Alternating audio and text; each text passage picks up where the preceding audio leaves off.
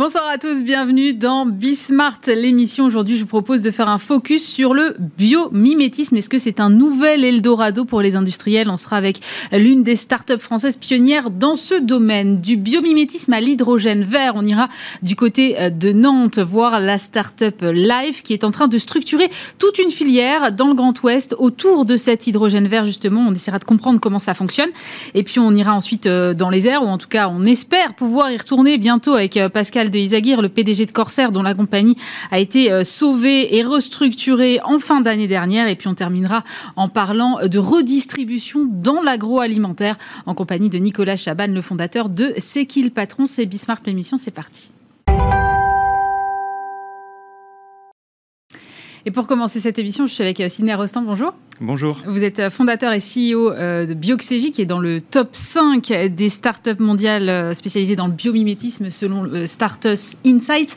Moi, je voudrais d'abord qu'on fasse un petit point sur ce que c'est que le biomimétisme, parce que finalement, c'est vrai que ça monte un petit peu, mais c'est encore assez confidentiel. Est-ce que vous pouvez nous expliquer un peu le principe du biomimétisme? En fait, le biomimétisme, c'est une approche de recherche et de développement, une approche d'innovation qui consiste à s'inspirer de ce que j'appelle l'ingéniosité, mmh. c'est-à-dire l'intelligence des mécanismes, des propriétés, des fonctions, parfois même aussi des comportements qui ont été développés par les organismes vivants pour innover. Donc en somme, la philosophie derrière le biomimétisme est très simple, c'est que la nature, ça fait 3,8 milliards d'années qu'elle développe des techniques pour faire face à ces environnements et que finalement ces techniques sont ultra optimisées, super sophistiquées et que ça peut être une source d'inspiration extrêmement intéressante pour créer les technologies de demain. Mais pourquoi on ne l'a pas fait plus tôt? Parce que là, on sent un petit frémissement autour de cette approche technologique. Euh, pourquoi on ne l'a pas fait plus tôt? Parce que copier la nature, ça semble hyper évident. Euh, quand on a commencé à faire voler des avions, l'idée évidemment c'était de copier les oiseaux. Enfin voilà. Donc comment ça se fait qu'on ne l'ait pas fait plus tôt? Ben, En fait, s'inspirer de la nature, faire de la bio-inspiration, c'est pas neuf. Il y avait déjà euh, Jules Verne, Léonard de Vinci, euh, il y avait des, euh, des inventeurs français comme Clément Ader qui effectivement se sont inspirés du vol des oiseaux, de principes de sustentation mm. pour créer leur prototype d'avion. donc c'est pas neuf. Et en fait, il y a même certaines technologies très connues, hein, le scratch, donc le velcro sur les chaussures, c'est inspiré du fruit de la bardane. C'est un ingénieur suisse qui a ah, développé ça. Oui, c'est le fruit de la bardane. En fait, c'est bah, c'est le système de colonisation du milieu de la bardane. Donc plutôt que d'utiliser des abeilles, elle va utiliser ces fruits qui s'accrochent sur les poils en fait des animaux sauvages. Et euh, un ingénieur suisse qui a observé ça sur son chien, il faisait une balade, c'était dans les années 50, hein, donc c'était. Ah oui, ça remonte, ouais. Voilà, c'était il y a déjà plus de 70 ans. Et euh, pourtant, euh, c'était une bio-inspiration à l'époque. Et aujourd'hui, le velcro s'est démocratisé partout dans, le, dans, les, dans toutes les, branches de biens de consommation. Donc c'est pas nouveau le biomimétisme. Sauf que depuis le milieu des années 90, début des années 2000, il y a une prise de conscience affirmée de la part des biologistes et des scientifiques, donc très en amont dans les centres universitaires, les laboratoires de recherche, qu'effectivement il y a intérêt à en faire plus. Ça se fait de façon, de façon finalement concomitante avec euh, le développement de la conscience écologique, c'est-à-dire il faut trouver des façons de faire qui sont plus durables, qui sont inscrites dans le temps long et du coup, il y a cette double prise de, conscience qui s'accompagne aussi d'une meilleure observation du vivant. On a des, équipements plus sophistiqués, des microscopes à balayage électronique, etc., qu'on arrive à comprendre ce que fait la nature à des échelles très fines, microscopiques, nanoscopiques, et on arrive à les imiter. Et donc, oui, effectivement, maintenant, ça donne lieu à une sorte de démocratisation scientifique depuis 15-20 euh, ans, euh, qui a d'abord commencé aux États-Unis. Donc, on parle des grands centres de recherche, le MIT, Harvard, euh, aussi des grandes institutions américaines, hein, la DARPA, l'agence de défense et d'aéronautique américaine, euh, il y a euh, Stanford, euh, Caltech, etc. Donc les grands centres de recherche prestigieux américains se sont lancés là-dedans à la fin des années 90. Après, c'est aller en Chine. Hein. nous, on le voit au travers de la direction scientifique de Bioxégie, c'est qu'il y a une explosion du nombre de brevets, de publications scientifiques en matière de technologie bio-inspirée. Tout cas d'application confondu, ça touche aussi bien l'aéronautique que l'automobile, le textile, l'énergie, j'en passe, c'est des meilleurs. Et du coup, maintenant, il y a aussi une transmission progressive aux industries en aval dans ces pays-là. En Europe. Ça veut dire, là, là, vous êtes en train de me dire qu'en fait, en France et en Europe, on est en retard par rapport à la Chine et aux États-Unis? Oui, oui, très clairement, on est en retard. Hein. Quand euh, vous prenez les 25 universités au monde qui déposent le plus de brevets en matière de technologie bio-inspirée, il y en a 17 qui sont chinoises et il y en a 4 qui sont américaines. Ça donne un peu l'ordre de grandeur, en fait, ah de la prise, enfin, de l'avance, en fait. Euh, parce que ces, ces pays-là, c'est des grandes puissances. Donc, évidemment, c'est pas un hasard. Mais très clairement, il y a des Ils ont pris conscience d'un enjeu dont nous, on n'a pas encore complètement conscience. Le biomimétisme, moi j'en suis convaincu aujourd'hui, hein. c'est un signal faible euh, c'est-à-dire qu'on n'est pas encore dans une explosion telle qu'on le connaît aujourd'hui avec l'intelligence artificielle, la blockchain, la mm, mm, robotique, mm. Euh, etc. Mais ça va venir dans 10, 15 ans. Et donc, du coup, effectivement, ces pays se sont prépositionnés. Les entreprises, les industriels de ces pays se saisissent de cette question-là. En Europe, l'Allemagne a commencé à prendre un peu d'avance. En France, on n'est pas non plus. Euh, on n'a pas à rougir. C'est-à-dire que le CNRS s'est effectivement saisi du biomutisme dans ses priorités stratégiques à l'échelle 2023, mais c'était encore très en amont. Donc du coup, maintenant, il y a un besoin effectivement d'une prise de conscience déjà du grand public et des industriels en France. Parce que vous avez l'impression qu'à un moment ou un autre, ce sera euh, la prochaine révolution industrielle? Totalement. Je, pense qu'effectivement, ça fera partie des prochaines révolutions industrielles. Pour une raison très très simple. Quand on s'inspire du vivant, on s'inspire de son ingéniosité technologique, c'est-à-dire sa performance. Donc, on crée des technologies qui sont, qui, qui sont plus innovantes, qui sont plus compétitives et qui permettent de continuer le mhm. progrès. Mais en même temps, et c'est le fondement du biomimétisme, c'est d'arriver à concilier cette performance avec la sobriété de principe du vivant. La nature sait créer des matériaux, des structures, elle sait gérer des flux d'énergie de personnes, enfin de personnes, d'individus, d'espèces, etc., en sobriété maximale, de façon circulaire et dans des environnements sous contrainte permanente. C'est une question de survie. Donc forcément, quand on s'inspire des mécanismes du vivant, on s'inspire aussi de cette sobriété de principe et donc on fait c'est ça le biomimétisme c'est ça l'objectif. C'est pour ça que moi je me suis lancé là-dedans. On fait ni, ni plus ni moins que d'aller concilier cette notion de progrès et cette notion de sobriété. Et c'est, vous en conviendrez, ben, un des défis principaux des industriels et de notre société dans les prochaines années. Quoi. Si je comprends bien, quand même, on a aujourd'hui une technologie qui nous permet d'affiner euh, beaucoup plus notre, à la fois notre connaissance de la nature et notre faculté à peut-être la dupliquer sur des process industriels. Est-ce que ça veut dire qu'on arrive à un point où demain on pourra copier tout ce que fait la nature? Alors, très bonne intuition. Effectivement, euh, nous, on va dire de toute façon à nos clients, on le dit, euh, on le dit aussi sur les plateaux télé, etc. Mhm. Il ne s'agit pas de copier trait pour trait le vivant. C'est trop difficile. Et c'est aussi magique, c'est que la nature est tellement sophistiquée. voilà, elle est tellement sophistiquée. Moi, euh, chaque jour, je découvre des, des, technologies de pointe en fait. Elle est tellement sophistiquée qu'on ne pourrait prétendre copier et savoir reproduire exactement à l'identique ce qu'elle fait mais on peut y tendre de façon tangentielle. C'est pour ça qu'on parle aussi de bio-inspiration. Parfois, il faut créer des croisements, des analogies, où il faut faire avec les moyens du bord, entre guillemets, les mhm. moyens du bord, c'est les moyens humains, des choses que la nature fait à des échelles très fines, avec euh, ben, les températures, pression ambiante, avec des matériaux abondants. Enfin, quand vous regardez le tableau périodique de l'être humain, mm. euh, un smartphone, c'est euh, tous, les, tous les éléments. Alors que la nature, elle fait tout de façon plus poussée avec des éléments qui sont abondants dans, le, dans, la, dans, dans, la, dans les écosystèmes, euh, l'azote, euh, l'oxygène, le carbone, etc. C'est ça qui est incroyablement sophistiqué. Donc, notre mission, je pense que c'est la mission de tous les biomiméticiens à l'échelle du monde, mm. parce que c'est ça le nouveau mot, hein, les biomiméticiens, enfin c'est un nouveau métier, et eh bien effectivement on va essayer de façon tangentielle à reproduire, mais sans jamais vraiment y aboutir. Alors l'idée quand même derrière, c'est d'aller sur, euh, sur des applications industrielles. Tout à fait. Euh, comment est-ce qu'aujourd'hui, euh, vous, vous travaillez avec, avec les industriels et comment ils vous perçoivent? Est-ce que c'est quelque chose qu'ils arrivent à comprendre? Est-ce qu'ils voient leur intérêt d'aller dans, dans, ces recherches-là qui, en plus, je suppose, nécessitent pas mal d'investissement et de R&D Alors, je ne vais pas vous le cacher, la première mission de Bioxégie, c'est d'abord de faire de la pédagogie. Parce qu'effectivement, c'est complexe d'arriver à convaincre des, des, industriels sur une notion aussi farfelue que le vivant. Je veux dire, quand vous allez voir un Dassault ou un Safran ou n'importe quel autre euh, industriel, par exemple dans l'aéronautique, j'en parle parce que c'est un peu d'actualité, et que vous leur dites, ben, écoutez, vous pouvez alléger vos structures grâce aux ailes des libellules, on peut éventuellement aller créer des nouveaux capteurs avec les yeux des libellules, etc. Tout de suite, en fait, vous voyez euh, finalement ce côté très farfelu. Euh, imaginez les, ingénieurs dans les bureaux d'études avec 20 ans, 30 ans de carrière, etc. Tout de suite, c'est quelque chose de très disruptif pour eux. Donc, il faut accompagner ça avec déjà Est-ce qu'ils vous prennent au sérieux? C'est ça, en fait. Le risque, c'est de ne pas être pris au sérieux. Si vous, leur, vous à leur parler des yeux des libellules, j'imagine que la première fois, ils doivent vous dire. C'est ça, c'est complexe. Donc il faut apporter des preuves. C'est aussi pour ça qu'on a notre direction scientifique, c'est qu'on apporte des preuves, on montre ce qu'on a fait, et au fur et à mesure, ça commence à se débloquer. Mais finalement, on doit, on doit convaincre au même titre que les premières entreprises dans le digital, il y a 20 mmh. ans, devaient convaincre de l'intérêt du digital. Peu à peu, ça va se débloquer, et là-dessus, je suis confiant. Donc nous, notre métier, il est ni plus ni moins que de développer une expertise crédible en France autour de cette notion du biomimétisme, et donc d'arriver en tant que bureau d'études et d'ingénierie, à développer et concevoir des technologies qui répondent aux enjeux de nos clients industriels. Et c'est tout secteur confondu. Et d'ailleurs, on ne travaille pas qu'en France, on travaille en Europe aussi. Alors ensuite, une fois que vous les avez convaincus, ces industriels, comment est-ce que vous travaillez avec eux et comment Deuxième question, est-ce qu'une fois que vous avez réalisé un prototype, vous arrivez à passer à l'échelle? Parce qu'on a l'impression que c'est quand même quelque chose qui est assez technique et assez compliqué. Et tout l'intérêt euh, de, l'industriel, c'est ensuite de pouvoir euh, évidemment le dupliquer. Alors, les industriels, ils viennent en fait avec des défis c'est les défis de leur département R&D, département innovation. Donc euh, vous imaginez effectivement un euh, Dassault, un, Safran, un EDF, etc., qui viennent avec euh, leurs défis industriels. Et donc ils nous les expriment. Parfois c'est très périmétré, parfois c'est des enjeux un peu plus vastes. Donc on est soit dans ce qu'on appelle du problem solving, des verrous technologiques qu'on essaye de résoudre, mhm. soit dans du développement new product introduction, hein, donc dans du développement disruptif. Imaginez un train d'atterrissage à plus 10 ans, imaginez un nouveau algorithme sur le réseau électrique français c'est des genres de défis un petit peu projetés vers l'avenir, très exploratoires.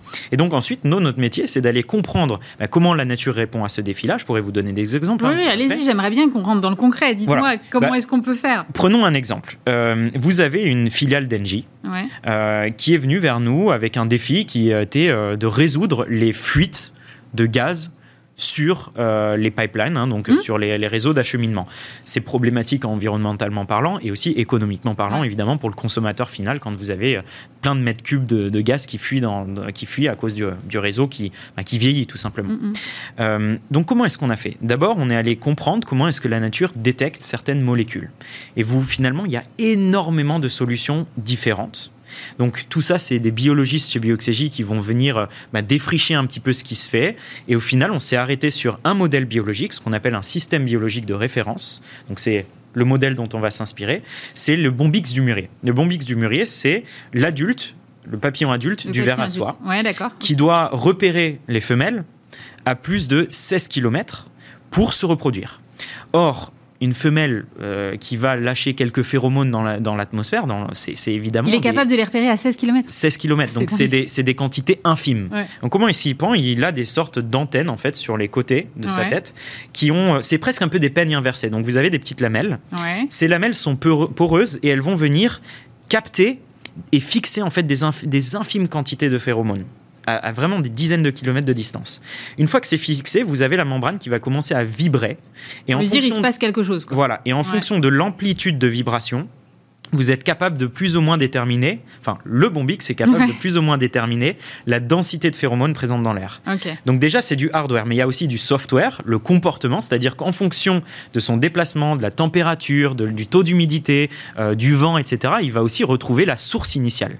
Eh bien nous, faut vous imaginer que déjà on décrypte ce modèle biologique, il faut le comprendre, il faut comprendre comment ça se mm, passe, mm, mm. et puis après il faut en créer un modèle technologique. Donc on fait de la conception technologique. Ce qu'on a fait, c'est qu'on a créé en fait euh, une membrane donc euh, avec des membranes métalliques. En fait, c'est pas des membranes biologiques, hein, des membranes métalliques qui viennent fixer des molécules de THT qui sont présentes dans le gaz et qui donc fuient avec le gaz.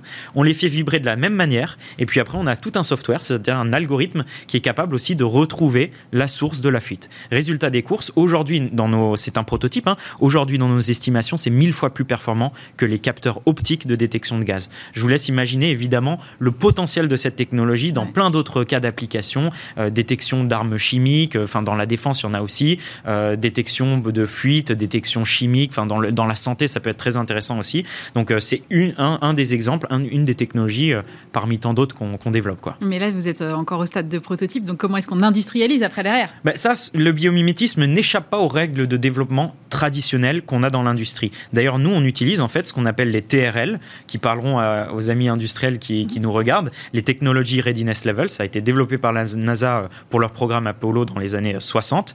Donc, c'est des leviers de maturité successifs. Donc, d'abord, vous êtes sur des concepts qui sont vraiment disruptifs, où vous, établissez des premières lignes de concepts. Ensuite, vous faites la conception euh, assistée par ordinateur, des premiers prototypes ou pilotes expérimentaux, et puis des pilotes industriels, etc. Tout ça, ça prend du temps et finalement, Bioxégie aujourd'hui a trois ans, les, technologies qu'on développe sont tellement complexes qu'en fait, le, plus grand des programmes qu'on a, qu'on a débuté au début de notre, de notre entreprise, aujourd'hui, il est prêt à être commercialisé, mais à peine.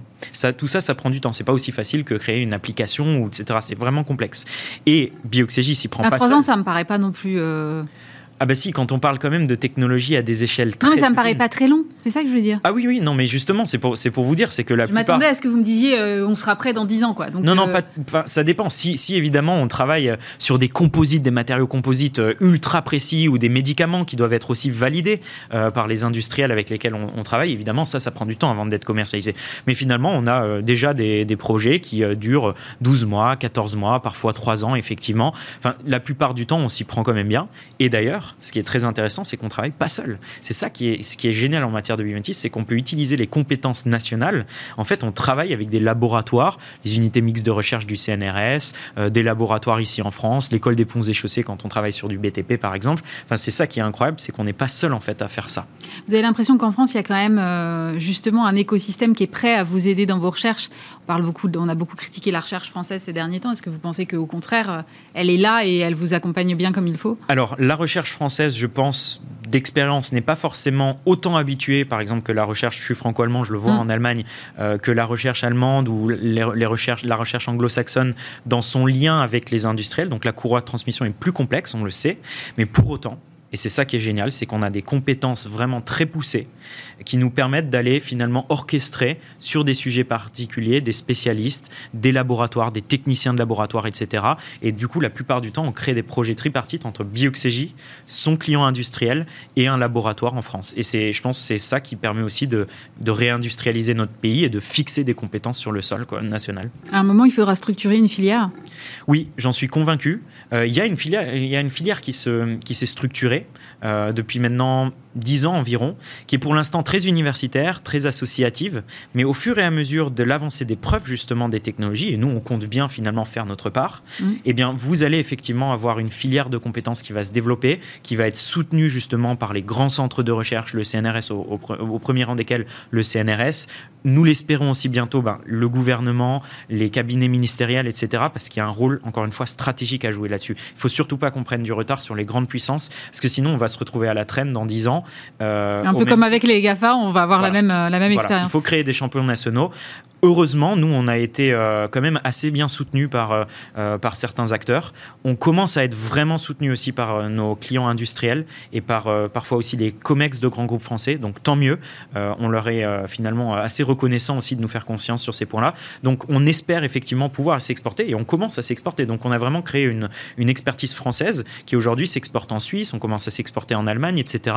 Et c'est grâce aussi à nos clients. Et ce qui est génial là-dedans aussi, c'est que vous avez certains clients qui reconnaissent tout à fait que quand on crée une technologie bio-inspirée de pointe, finalement, elle est, elle est tellement disruptive qu'elle peut être intéressante sur leur cas d'application. Ça nous est arrivé par exemple dans le BTP, mais ça peut être intéressant aussi dans d'autres cas d'application industrielle sur d'autres secteurs. Donc vous avez certains de nos partenaires qui nous disent, grâce à, leur venture capital, ben venez, on va faire une co-entreprise, une spin-off Bioxégie plus euh, notre client initial. Quoi.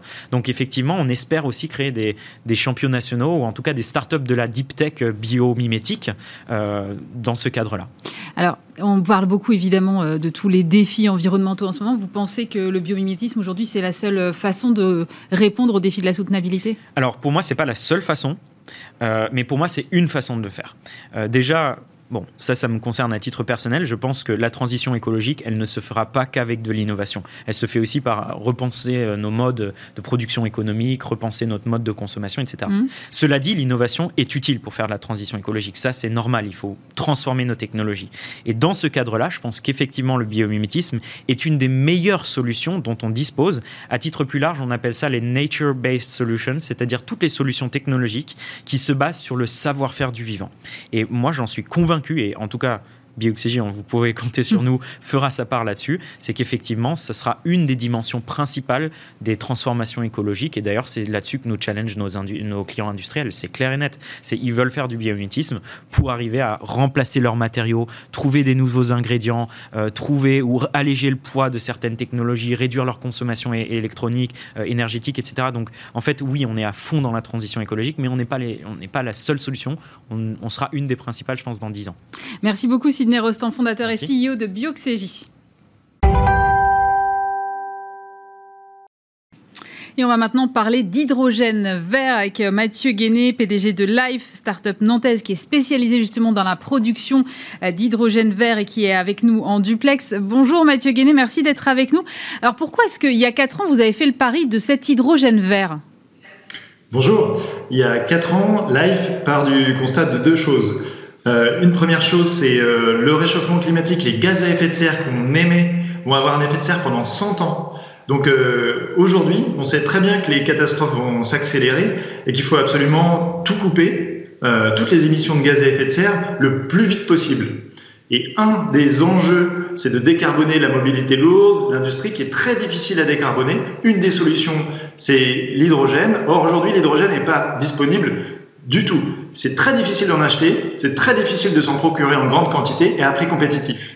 Et encore moins vert, de l'hydrogène produit de façon écologique. Life part donc de ce double constat, c'est qu'on doit agir maintenant, non pas pour nous, mais surtout pour nos enfants et les enfants de nos enfants, et puis euh, qu'il faut rendre l'hydrogène disponible en grande quantité et un hydrogène écologique. Euh, c'est ça l'ambition de Life. Alors, quel est l'enjeu auquel vous tentez de répondre? C'est plutôt euh, les poids lourds, les camions, les camionnettes ou au contraire les voitures particulières? Il y a déjà beaucoup de solutions qui existent pour adresser nos enjeux. Un des trucs qui restent à faire et qui est assez difficile à adresser, c'est ce que vous dites, c'est les camions, c'est les bus, c'est tout ce qui est mobilité lourde, qui va avoir besoin de beaucoup, beaucoup de d'autonomie. Et aujourd'hui, on a du mal à le faire avec les batteries. L'hydrogène est une solution parfaite pour les camions, pour les bus et pour toutes les voitures, comme on le voit ici à l'écran, qui vont avoir besoin de plus de 350 km d'autonomie. C'est donc une partie de la solution, mais il va falloir également du biogaz, des batteries, des smart grids, de la rénovation énergétique du, bâtiment, de la sobriété. C'est un bouquet de solutions, mais l'hydrogène, c'est quasiment 30% euh, de, de, de solutions si on rapporte ce que peut faire l'hydrogène sur les émissions de gaz à effet de serre qu'on a aujourd'hui. Alors, vous le disiez, c'est un, un, gaz, l'hydrogène, qui doit être fabriqué, qui n'existe pas euh, comme ça. Comment est-ce que, du coup, on s'assure que l'hydrogène qu'on produit, il est bien vert? Alors, c'est un gros enjeu. Effectivement, l'hydrogène n'existe pas. C'est un gaz, il n'existe pas à l'état naturel et il faut le produire. Et pour le produire, il faut de l'énergie. Cette énergie, si euh, on le fait comme on le fait aujourd'hui, on le tire d'énergie fossile. Donc là, si on utilise l'hydrogène pour alimenter une voiture, on a juste décalé l'énergie fossile euh, un petit peu dans la chaîne de la valeur, mais ça reste basé sur des énergies fossiles. Il faut le faire de façon écologique. Pour le faire de façon écologique, il faut se baser sur des énergies renouvelables, comme le solaire, comme l'éolien, comme euh, les barrages hydroélectriques. Aujourd'hui, la seule façon de s'assurer que l'hydrogène est effectivement écologique et effectivement vert, c'est d'utiliser une machine qui produit de euh, l'hydrogène qu'on appelle du doux nom d'électrolyseur et de connecter cette machine directement à un barrage hydroélectrique, directement à une éolienne, directement à un panneau solaire. Et là, on a des électrons qui viennent de cette, de cette énergie qui nous permettent de produire ce gaz qui est, euh, est l'hydrogène. Et l'hydrogène, il est présent dans l'eau, H2O, et donc on l'extrait cet hydrogène de l'eau. On n'a pas besoin de quantité phénoménale d'eau. Hein. Grosso modo, 10 litres d'hydrogène, euh, 10 litres d'eau, ça suffit à produire 1 kg d'hydrogène. Donc c'est une petite quantité d'eau. Mais alors, si je comprends bien, vous pluguez votre système sur des panneaux solaires euh, existants, par exemple, ou des éoliennes.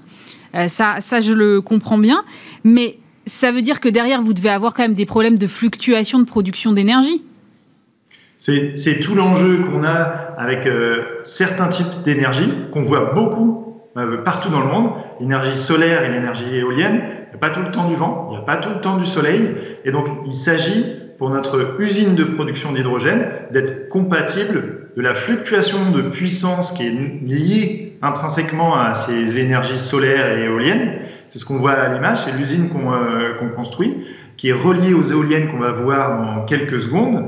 Et cette usine, elle a comme spécificité d'avoir euh, des matériels qu'on a conçus à l'intérieur qui servent à produire l'hydrogène, qui sont compatibles des fluctuations de puissance. Et aussi, on a une couche d'intelligence logicielle par-dessus qui nous permet de prédire la disponibilité de l'énergie renouvelable, comme ici on voit les, éoliennes qui, qui, tournent, et puis prédire le stock qui est nécessaire pour livrer nos clients quoi qu'il arrive.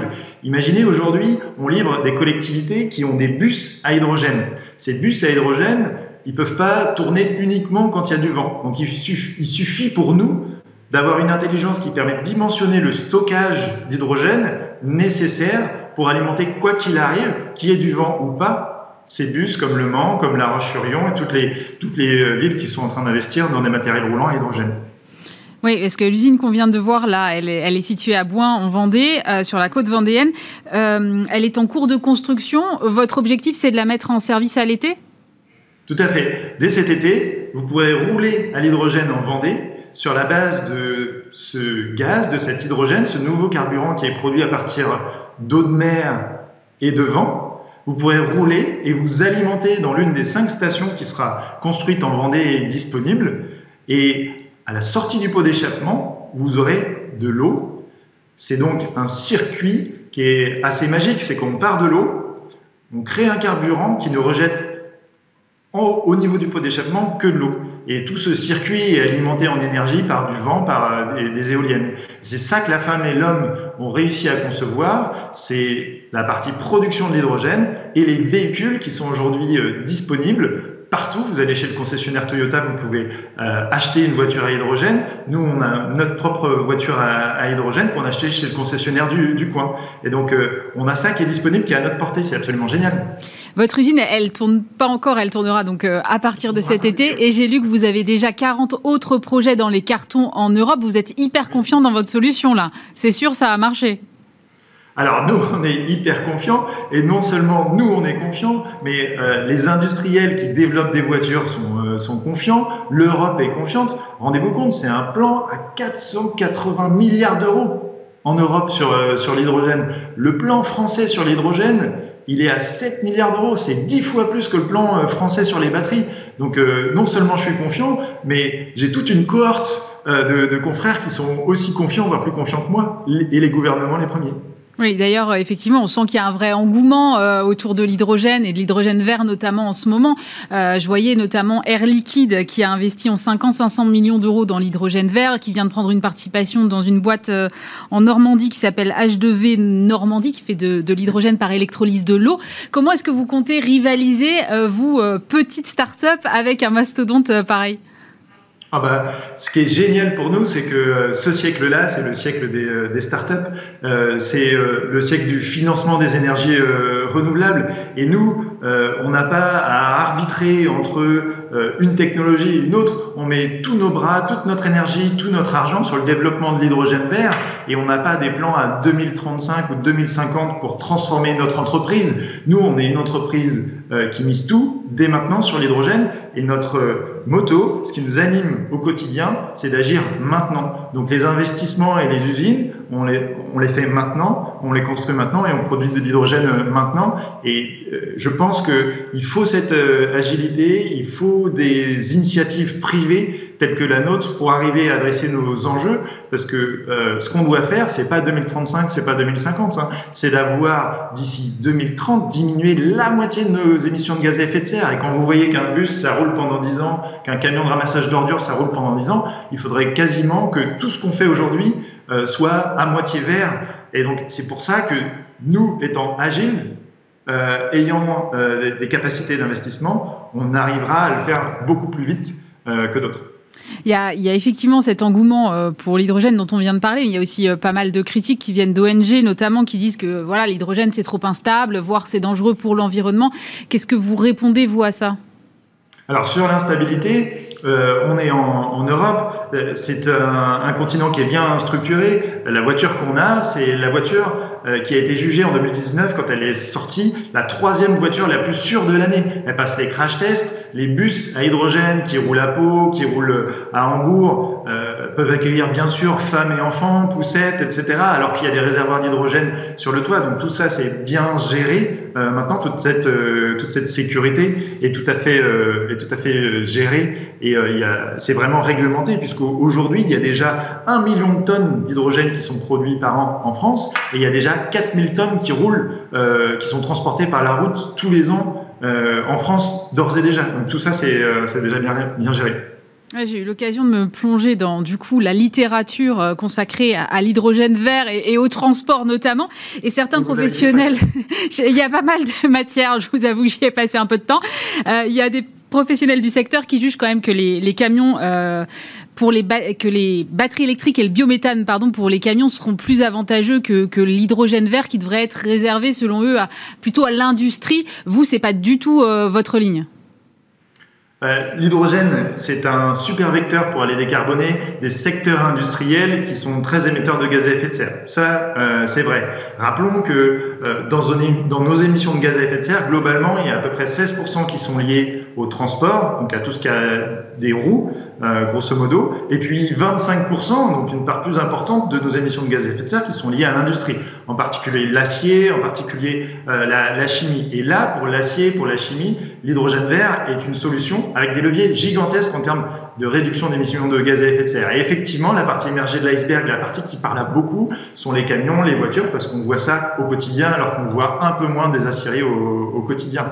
Mais un, camion, aujourd'hui, si vous voulez le décarboner, et que euh, vous essayez d'avoir 1000 km d'autonomie, il n'y a, a, pas 12 000 solutions. Vous ne pouvez pas mettre de batterie, sinon vous tirez que des batteries, vous n'avez plus de place pour le fret un 44 tonnes qui devrait avoir 1000 km d'autonomie euh, à base de batterie comme un camion classique, eh ben, il n'y a plus de place pour tirer, euh, pour tirer du fret, pour embarquer des marchandises, alors qu'avec un camion à hydrogène, vous faites un moteur à hydrogène qu'on appelle une pile à combustible, et puis vous faites un gros réservoir d'hydrogène, comme aujourd'hui on a des gros réservoirs de GPL sur les voitures ou, sur les camions euh, au gaz, et ça y est, vous avez un camion qui est complètement décarboné. Et donc aujourd'hui, il n'y a pas des masses de solutions pour tout ce qui est transport lourd et euh, longue distance. Euh, et c'est pour ça que euh, l'hydrogène va s'imposer en partie. Et comme je le disais en, préambule, il faudra des batteries, il faudra du biogaz, mais étant donné nos enjeux et tout ce qui nous reste à faire, un, chiffre, 54 hein, millions de, voitures, de camions, pardon, 54 millions de, camions en Europe aujourd'hui sur les routes, il n'y en a que 1% qui est décarboné. 1%, c'est-à-dire 99% du, du, problème reste à traiter, et donc il y aura de la place pour, euh, pour toutes ces technologies. J'ai lu aussi que vous coordonniez le projet euh, Vigo pour euh, Vallée Hydrogène du Grand Ouest, qui est un consortium de 10 partenaires pour mailler les régions Bretagne, Normandie, Pays de la Loire. Pourquoi est-ce que vous avez souhaité comme ça structurer la filière alors qu'elle en est quasiment à ses balbutiements? Ah, Il faut vraiment amorcer les choses. Et comment amorcer les, choses? Ben, Il faut qu'il y ait de l'hydrogène disponible et il faut qu'il y ait des pompes euh, sur les stations-service qui distribuent de, l'hydrogène. Et il faut qu'il y ait des clients aussi, parce que personne ne va investir dans la production d'hydrogène, personne ne va investir dans les stations-service à hydrogène s'il n'y a pas de clients.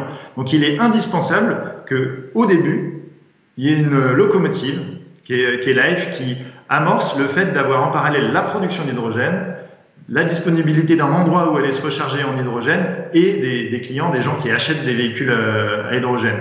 Et une fois qu'on a démarré ça, une fois qu'on a synchronisé la production, les pompes et les, euh, et les clients, on commence à avoir de l'hydrogène disponible, on commence à avoir des, euh, des, pompes et on va aller vers un marché qui sera de plus en plus mature. Mais il fallait bien amorcer les choses et on s'est retroussé les manches comme on le fait souvent et on a lancé les choses sur le, sur le Grand Ouest.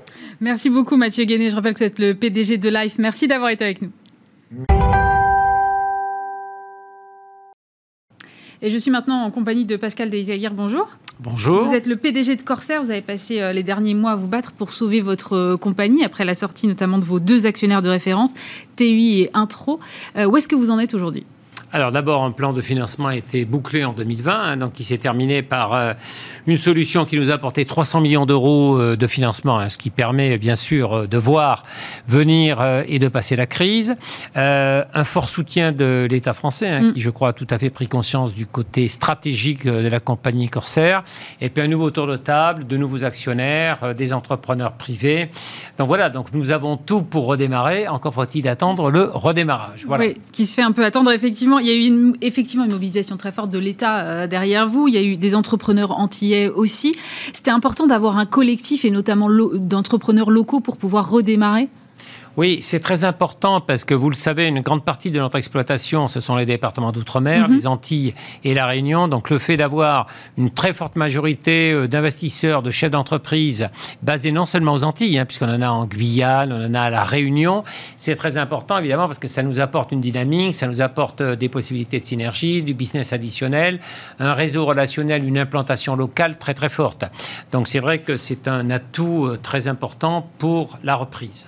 Comment est-ce que vous avez vécu, vous, euh, ces derniers mois? Parce que déjà, effectivement, vous étiez logé à la même enseigne que euh, vos confrères des autres compagnies aériennes, c'est-à-dire que tout le monde a pris la tempête et tout le monde s'est arrêté. Mmh. Mais en plus, vous, vous avez subi euh, le changement de le changement d'actionnaire. Comment est-ce qu'on garde le cap dans des conditions pareilles? Oh, vous savez, il faut avoir le calme des vieilles troupes, l'expérience, la résilience, etc. 2020, déjà, je me suis donné complètement dans la solution de sauvetage hein, de la mmh. Compagnie euh, Corsair. Bon, ça c'est bien terminé. Maintenant, je dirais, après, vous savez, on est habitué, il faut avoir une certaine capacité d'adaptation. Donc voilà, maintenant, vous savez, le, le point majeur, c'est la reprise à partir de quand? Parce qu'il faut reconnaître que chaque mois qui passe se traduit pour toutes les compagnies aériennes par des pertes très importantes. Bon, et donc on ne peut pas rester durablement dans une telle situation non plus. Aujourd'hui, vous avez des avions qui volent un peu ou tout est Très peu. Vous savez, euh, nous, on est à moins 80% d'activité, nous comme les autres compagnies. Donc euh, il y a eu les, motifs impérieux. On a une petite reprise, vous en souvenez, quand ça s'est à nouveau libéralisé en fin d'année et puis tout début de l'année 2021. Et puis depuis euh, l'instauration des motifs impérieux courant février, on est tous tombés à moins 80%. Donc moins de 80%, c'est très très difficile. Donc on vole très peu, on a des avions euh, sous-utilisés, et on a des personnels navigants qui ne volent pas assez, hein. ce qui pose des problèmes aussi, euh, évidemment, en matière de qualification, etc. Oui, pour la reprise, ça va être... Euh, reprise, oui. Comment vous allez l'anticiper? Ça veut dire qu'il va falloir que vos pilotes refassent les heures de vol juste avant? Ah, Écoutez, on fait tout ce qu'il faut pour qu'ils puissent maintenir, bien sûr, leur qualification et leurs compétences. Ça nous coûte assez cher, puisque là, parfois, on doit faire des ronds en l'air, vous voyez ce que je veux dire, pour leur faire faire mm. à vide euh, des atterrissages et des euh, décollages. Donc ça, c'est la priorité. Et euh, d'autant que pour nous, en plus, nous sommes en période de recrutement, hein, puisqu'on augmente la flotte, puisque vous savez qu'on introduit des nouveaux appareils à 330 Néo entièrement neufs. Donc là, on en reçoit trois en deux mois. On en recevra deux par la suite. Donc effectivement, bon, mais ça, c'est notre job, si vous voulez, que de s'adapter à la à la situation. Moi, j'étais un peu surprise de voir qu'effectivement, vous aviez reçu ces avions neufs. Je me suis dit, ils sortent, d'une, ils sortent à peine d'une crise, puisqu'on est encore dedans. Euh, vous auriez pu décaler ces livraisons Pourquoi vous... Alors, on les a décalés euh, autant que possible, mais on n'a pas pu plus les décaler. Et je crois que c'est une marque de confiance, vous savez, un, dans l'avenir du transport aérien, parce que c'est quand même une industrie de croissance. Donc, on sait que quand ça repartira, on peut espérer un rebond assez fort.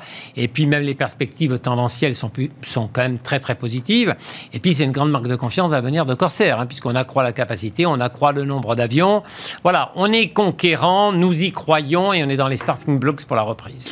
La reprise qui quand même euh, sera sans doute plus lente que ce qu'on avait espéré, parce que je voyais les derniers, euh, l'IATA a dit euh, la semaine dernière ou cette semaine, je ne sais plus, que en raison du, retard des campagnes de vaccination, la reprise allait être décalée. Prévoit, L'IATA prévoit un trafic aérien mondial, à 43% de son niveau d'avant-crise sanitaire pour cette année. Elle était sur une prévision à 51% en décembre. vous vous êtes dans, cette même, dans ce même schéma-là Vous pensez que ça va être très long, ce redémarrage? Non, je suis plus optimiste. Je vous dis pourquoi. Parce que justement, on est sur euh, une composante majoritaire de trafic loisir et affinitaire, hein, c'est-à-dire euh, euh, les expatriés, les gens qui doivent voyager pour leur famille, les étudiants, les Antillais, les Réunionnais en métropole, les métropolitains dans les départements d'outre-mer. Et on a constaté dans le passé, si vous voulez, c'est le trafic le plus robuste et le plus résilient. C'est celui qui repart le plus facilement. Il ne faut pas oublier non plus que Pointe-à-Pitre, Fort-de-France et Saint-Denis de la Réunion, ce sont des lignes plus que millionnaires. vous n'en avez pas tellement hein, sur le marché euh, français. Donc je suis assez optimiste. Je pense que ce qui va repartir avec beaucoup de difficultés et un étiage moins élevé, c'est le trafic à faire. Oui, bien sûr. Ça, les compagnies qui ont majoritairement euh, misé sur ce trafic à faire, ça va être très compliqué.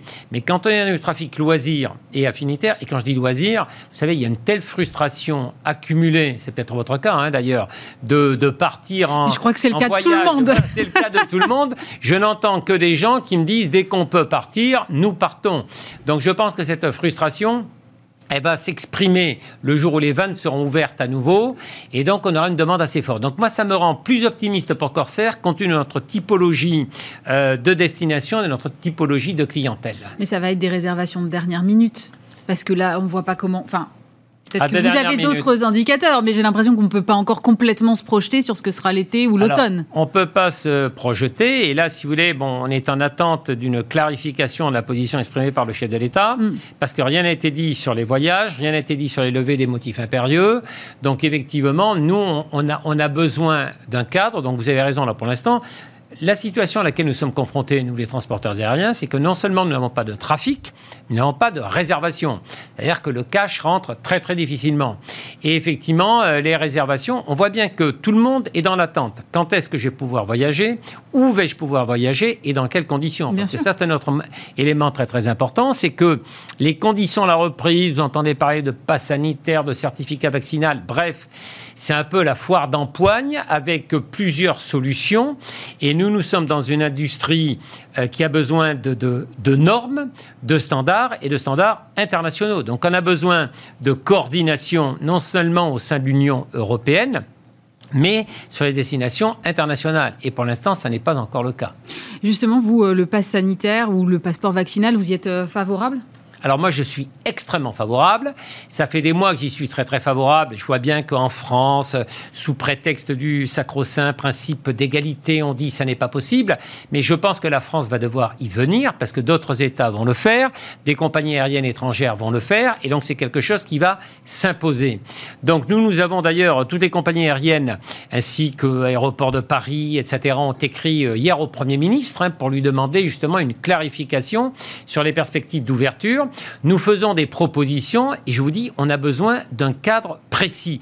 Donc, euh, je vous fais d'ailleurs remarquer qu'aujourd'hui, quand vous allez en Côte d'Ivoire, qui est une destination que Corsair dessert, vous devez avoir la vaccination de la fièvre jaune. Ça n'a jamais choqué personne. Donc, je ne vois pas pourquoi on n'imposerait pas d'être vacciné ou d'avoir un test négatif. Mais je pense que si nous n'avons pas ce cadre, le transport aérien ne repartira pas. Hein. Et alors, il y a eu un appel, notamment de, de Juniac, le, patron de l'IATA, dans, Les Échos, je crois, il y a une semaine ou deux, où il disait finalement, à un moment, il faudra euh, qu'il y ait un mouvement de restructuration euh, euh, dans, dans, le transport aérien, parce que c'est plus possible d'avoir comme ça trop de compagnies. Est-ce que vous partagez, vous, cet avis-là? Alors, écoutez, je vais vous parler du marché français. Je ne le crois pas parce que le mouvement de consolidation, il a déjà eu lieu. Je rappelle qu'il y a environ 18 euh, mois, deux compagnies aériennes françaises, XL et Glazur, ont fait faillite, ont disparu du marché. Et à côté euh, du mastodonte, euh, le groupe Air France, vous n'avez plus que trois compagnies françaises d'une certaine taille, dont Corsair, qui est une entreprise privée. Donc, si vous voulez, si on allait en deçà, ça réduirait le niveau de concurrence. Là, par exemple, il est inimaginable d'avoir un duopole sur les Antilles. Hein. C'est un marché de 2 700 000, 2 800 000 passagers par an. Vous ne pouvez pas envisager un duopole. C'est pour ça d'ailleurs que l'État français s'est engagé aux côtés de Corsair. Donc je pense que ce sont des lignes qui méritent un certain niveau de concurrence. La concurrence a du bon pour le client. Hein. C'est une émulation par les prix, c'est une émulation par le confort, c'est une émulation par les vols. Il y a un deuxième élément que je voudrais souligner, c'est qu'on joue un rôle important pour le développement de l'emploi français. Je rappelle, ce n'est pas les compagnies aériennes qui desservent la France, étrangères qui sont créatrices d'emplois. C'est bien ce qu'on leur reproche.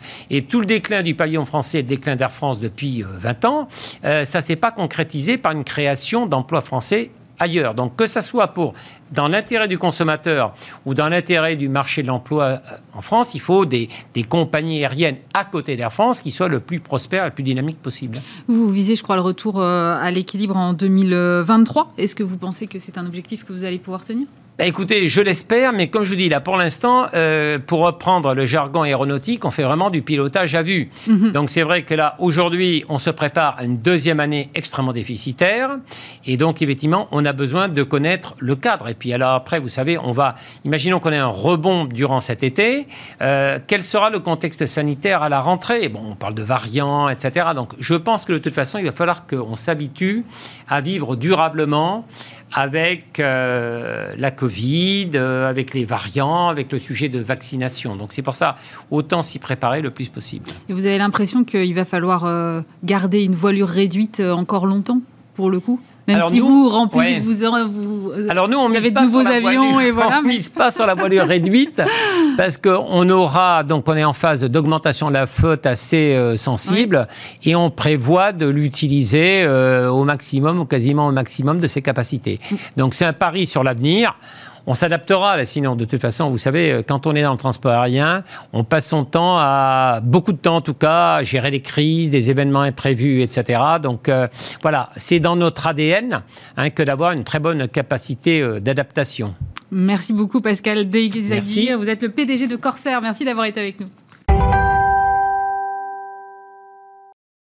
Et je suis maintenant euh, en ligne avec Nicolas Chaban, fondateur de C'est patron? C'est patron, une marque euh, d'agroalimentaire lancée il y a cinq ans avec euh, un fonctionnement très particulier hein, de consommateurs sociétaires qui décident à la fois des produits et des prix de ces produits. Nicolas Chaban, bonjour. Vous avez commencé avec le lait. Aujourd'hui, vous commercialisez une trentaine de produits. Votre chiffre d'affaires atteint les 100 millions d'euros.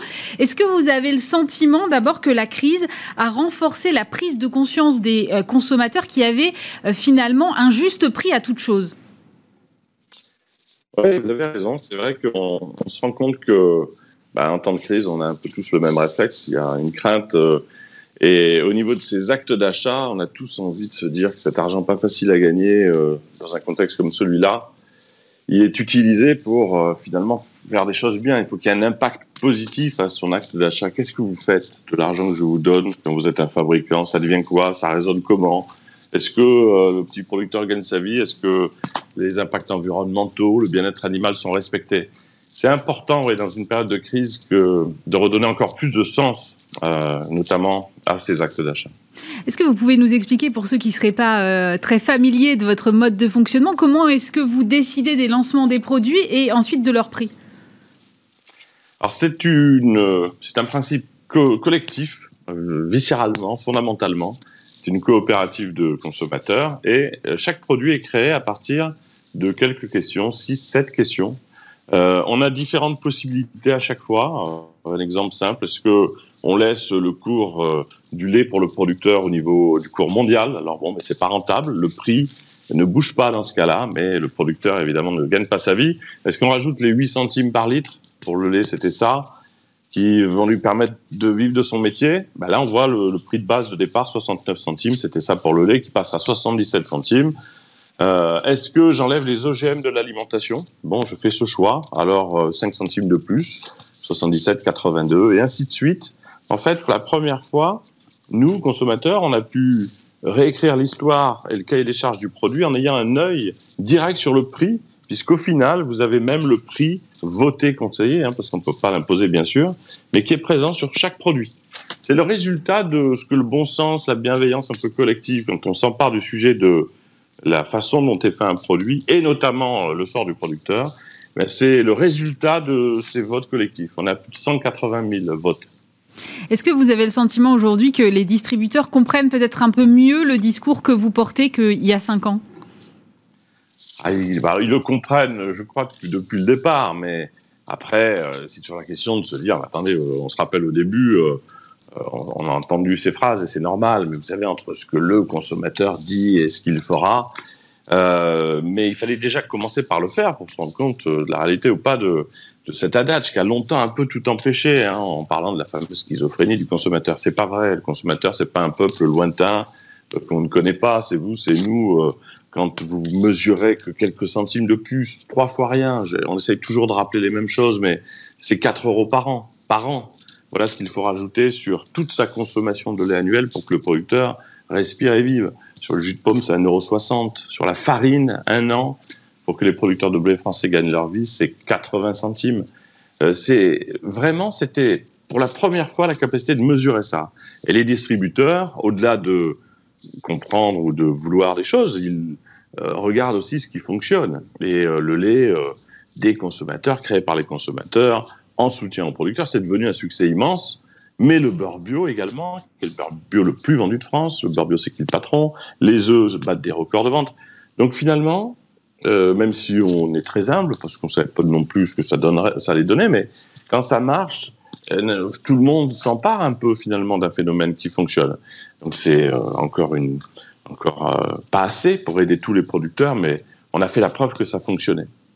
Justement, comment est-ce que vous vous assurez qu'ensuite l'argent revient bien aux producteurs? Parce que cette espèce de ruissellement qui nous avait été promis, notamment par, la loi Egalim, on a vu que ça n'avait pas forcément hyper bien marché. Comment est-ce que vous, vous êtes sûr que chaque centime de plus que le consommateur va payer, il va bien dans la poche du producteur?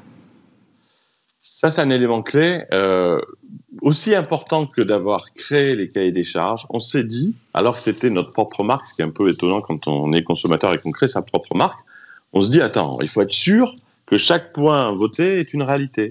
Et là, comme on est maintenant 10 500 sociétaires, il y a 16 millions d'acheteurs, mais il y a 10 500 sociétaires ambassadeurs dans toutes les régions de France qui prennent des jours de congé pour euh, donner du temps. Ben, cette famille-là, elle est allée voir chez les fabricants elle est allée voir chez les producteurs, dans des visites tout à fait même libres et spontanées, en récupérant les coordonnées. Allô, voilà, je consomme euh, ce lait, ce jus de pomme. Est-ce que c'est bien vrai ce qui est marqué sur euh, la brique de lait? Est-ce que votre vie a changé? Est-ce que c'est un petit peu? Quand vous avez un producteur les yeux dans les yeux qui vous dit euh, mais j'ai plus du tout la même vie, je respire et je peux enfin avoir des nuits normales. ce témoignage-là, il vaut tous les contrôles qui, qui étaient finalement pas pas très connecté euh, aussi directement entre le producteur et le consommateur. Donc oui, on vérifie tout, voilà. Et c'est pas nous, hein, l'équipe de Séguit Patron. Hein, c'est le lundi matin, euh, on part euh, voir le, beurre barat, le cahier des charges, chaque point est contrôlé. Les dix premiers qui s'inscrivent se retrouvent sur le quai à 6 heures du matin. On se dit bonjour, on se connaît pas. Mais c'est aussi cette vérité-là assez spontanée qui, qui a fait, je pense, une part du succès. Et alors, la suite, c'est Comment est-ce que vous choisissez les producteurs avec lesquels vous travaillez? Parce que si vous promettez effectivement de mieux les rémunérer, mais tout le monde doit avoir envie de vous fournir des matières premières. Vous n'avez que des bonnes questions parce que c'est le principal problème qu'on rencontre euh, quand quelque chose fonctionne et que ça aide euh, aujourd'hui plus de 3000 familles. On a envie, nous, d'aider un maximum de familles. Mais pour ça, il faut que les volumes grandissent encore. Alors, c'est très difficile parce qu'on en est à plus de 270 millions de produits vendus. C'est c'est complètement hors norme le succès de cette initiative collective qui, encore une fois, est due à, la mobilisation de tous. Mais il faudrait encore dix fois plus de ventes pour aider encore plus de gens. Et, mais on y croit, hein, parce que on on n'est pas dans tous les magasins de France, rien que ça. On est parmi les produits des catégories. Donc quand les producteurs nous appellent, euh, on, leur explique que le partenaire qui permet aussi de le beurre bio, le jus de pomme, la confiture, le miel, le lait, a lui-même ses producteurs. Et on l'a fait sur le lait. Il y avait 80 familles initiales qui ont été sauvées en trois mois, alors qu'on espérait euh, arriver sur trois ans. On a eu tellement de lait acheté euh, et de lait équitable qu'on a pu en faire profiter 500 autres familles. Et petit à petit, on essaye comme c'était un maximum de gens, mais il y a encore beaucoup de chemin à faire, bien sûr. Vous avez décidé de pousser cette euh, logique de redistribution encore plus loin, puisque l'année dernière, vous avez donc euh, reversé la totalité de, des bénéfices à des actions de solidarité. Est-ce que là aussi, vous avez vu un impact sur vos ventes? C'est-à-dire le fait de dire on va reverser euh, vraiment à des actions de solidarité, ça a boosté comme ça vos volumes? Oui, on, on l'espérait pas autant parce que ça n'a pas d'abord été fait pour ça, ça a d'abord été fait pour aider les gens, puisqu'on a créé, pour rappeler la petite histoire, premier confinement, les ventes s'envolent, les œufs, le beurre, le lait, tout le monde va dans les supermarchés acheter ces produits. On était nous aussi euh, fournisseurs de ces produits. En un mois, 300 000 euros de plus. On s'est dit, et c'est l'avantage d'être une marque de consommateur, sans actionnaire, sans redistribution de dividendes, puisque tout reste dans le circuit là, de, de l'initiative. On s'est dit, on va pas garder cet argent alors que d'autres souffrent. Il va y avoir une famille de gens qui gagnent dans une crise globale et d'autres euh, qui perdent. Donc euh, on les a rendus et on a créé un fonds, le fonds de solidarité des consommateurs et citoyens.